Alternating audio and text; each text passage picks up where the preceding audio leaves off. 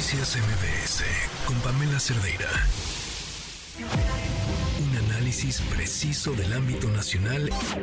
e internacional. Es Rashabot en MBS Noticias. Mi queridísimo Ezra, ¿cómo estás? Buenas tardes. Hola, buenas tardes, Pamela. Buenas tardes al auditorio. Bueno, pues parecería ser que el tema narcotráfico es un tema que en nuestro país, además de la problemática que ya en algún momento hemos platicado sobre pues el tema de la inseguridad, el tema de las eh, de las elecciones en aquellos espacios en donde el crimen organizado pues tiene control, pues ahora entramos en una dinámica todavía quizá más peligrosa y es el hecho de que desde unos meses a la fecha se ha venido manejando, y el día de hoy como gran nota aparece en New York Times, esta idea de que pues eh, la propia campaña o las campañas de López Obrador estarían eh, infiltradas por el crimen organizado, por el narcotráfico. Y esto genera por supuesto, una situación mucho más complicada de lo que uno pensaría. Uno haría, bueno, pues es campaña electoral, eh, cada quien trata de embarrar al otro con lo peor que tiene y, y, bueno, pues hasta ahí llega. Sin embargo, esto ya se ha convertido de un tema local o de un tema que podría ser simplemente parte del eh, fuego común en elecciones a una temática internacional bastante complicada. Hoy tiene que aparecer el vocero del propio eh, presidente norteamericano, eh, eh, Joe Biden, a decir, no, no, no, no, no tenemos ninguna investigación con López Obrador, no tenemos nada. Eh, New York Times se mete, digamos, en, una, en un mecanismo, digamos, de presión pero hay que recordar además que la relación entre México y Estados Unidos, Pamela, es una relación que se ha venido distanciando en términos de, eh, digamos, objetivos comunes de, eh, de, índole diplomática o de índole política. Eh, comercialmente somos el socio número uno y, esto funciona de maravilla y a ver si en una de esas, si tenemos luz, pues llega el en la relocalización a México. Pero en términos de lo que sería una política exterior común a Canadá, México y Estados Unidos, México prácticamente la administración López Obrador ha dicho, ahí no,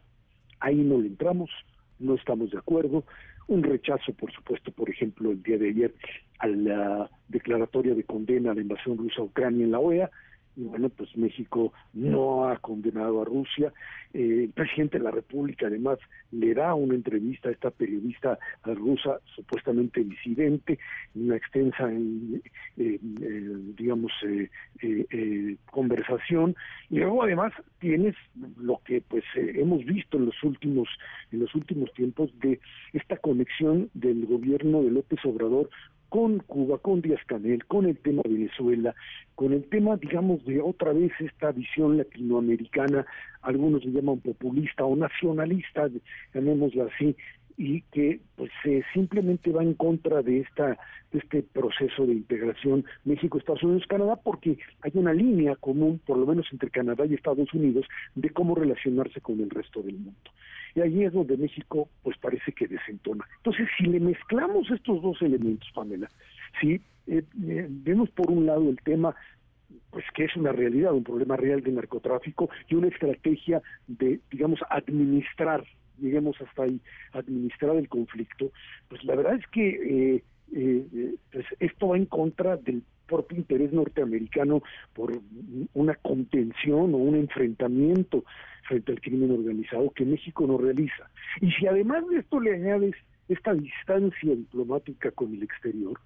eh, con aquellos que son pues los enemigos del bloque occidental o en este caso por lo menos Estados Unidos Canadá como el caso de Rusia o el caso de Cuba y tú te manifiestas abiertamente a favor de ellos más allá de toda la discusión sobre derechos humanos entonces simplemente lo que estamos haciendo es estirando la liga al máximo en esta relación entre México y Estados Unidos. El tema ya es un tema que mm, pues sobrepasó las fronteras, eh, más allá de, de eh, pues descalificar al New York Times,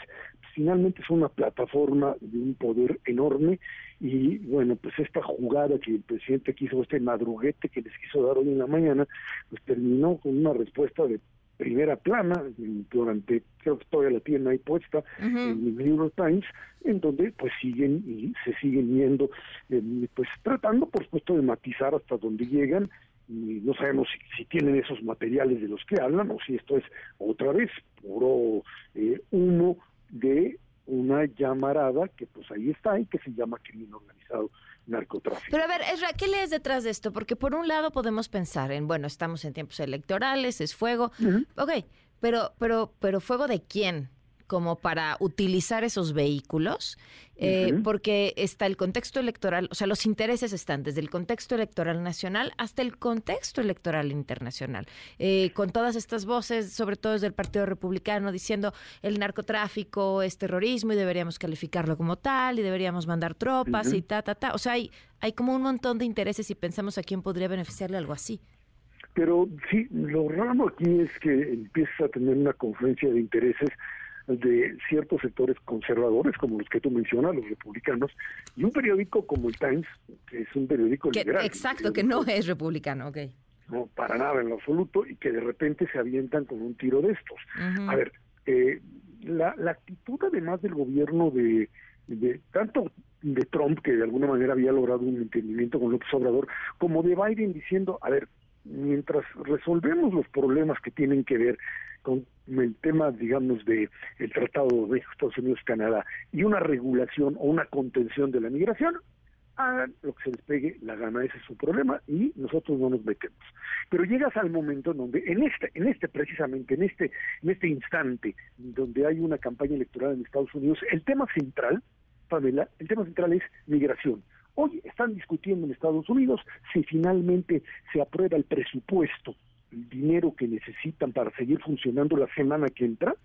si se los autorizan,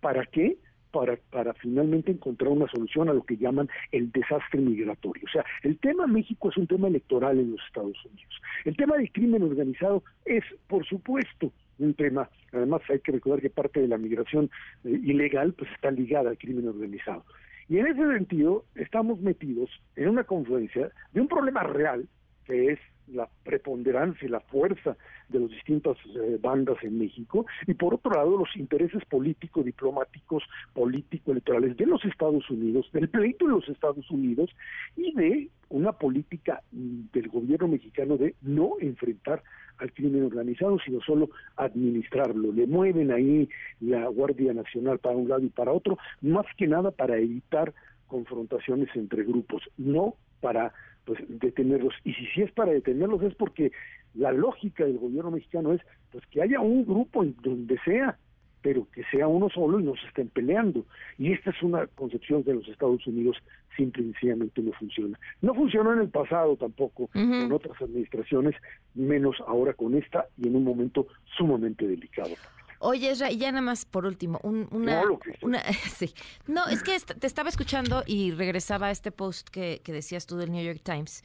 Se lo comparto al público, lo leíamos al inicio de este espacio, dice, estos son, es, eh, se refiere a la respuesta del presidente, dice en respuesta al presidente Andrés Manuel López Obrador de su conferencia esta mañana, eh, esto es una táctica eh, problemática e inaceptable por parte de un líder mundial en un momento en el que las amenazas contra los periodistas están en aumento, desde que hemos publicado lo que descubrimos en esta investigación, y esto es lo que te quería decir, and stand by your reporting in the journalist, y, y, y estamos apoyando, ¿no? O, nos, sí, apoyamos a nuestros, el, reporteo y a nuestros periodistas que están siguiendo los hechos. Y es, esta última parte, este, este apoyo a sus periodistas, me parece una lección bien importante para, para los medios de nuestro país. Sí, sin duda alguna, porque pues finalmente se trata del medio que dice si lo soltamos es porque tenemos los perros de la los pelos perdón de la burra en la mano y pues este yo espero que si esto si esto no lo logran controlar como una crisis diplomática que ya parecería o por lo menos un enfrentamiento con el New York Times eh, lo que hizo el presidente de la República es un madruguete político que no se estila en los Estados Unidos. Allá, el hecho de que le hayan mandado decir, usted tiene algo que decir con respecto al tema, es una práctica periodística muy sana, o sea, sana en todo el mundo, decir, a ver, yo tengo esto, usted tiene algo que decir, y ahí tú tienes que medir si te conviene responderle, si no te conviene responderle, si les mandas una nota diciendo que esto es falso que esto es inventado. Esa es tu, estrategia. Pero el problema es que en el momento en que llega, el presidente responde pues considerándolo como una agresión, una agresión a todo lo que da, y entonces le responde pues en el mismo, en un sentido muy, muy agresivo, llamémoslo así, de descalificar, de decirle pasquín, de, de, de, absolutamente todo. Y allá, la verdad es que sí, los medios de comunicación, cuando sueltan este tipo de bombas, pues sí eh, saben que hay que cubrirse, porque las demandas son enormes y no puedes estar tampoco utilizando el poder de la prensa para simplemente hacer pedazos a alguien porque a ti te parece o por estrategia política y eso ya lo sabemos. Pero bueno, finalmente lo que queda claro es que New York Times por lo pronto va a ir hasta a fondo si es que de verdad tiene todo aquello que dice que posee como información, Pamela. Claro, bueno, pues es un gusto saludarte, te mando un fuerte abrazo. Igualmente, hasta luego, buenas tardes. Noticias MBS con Pamela Cerdeira.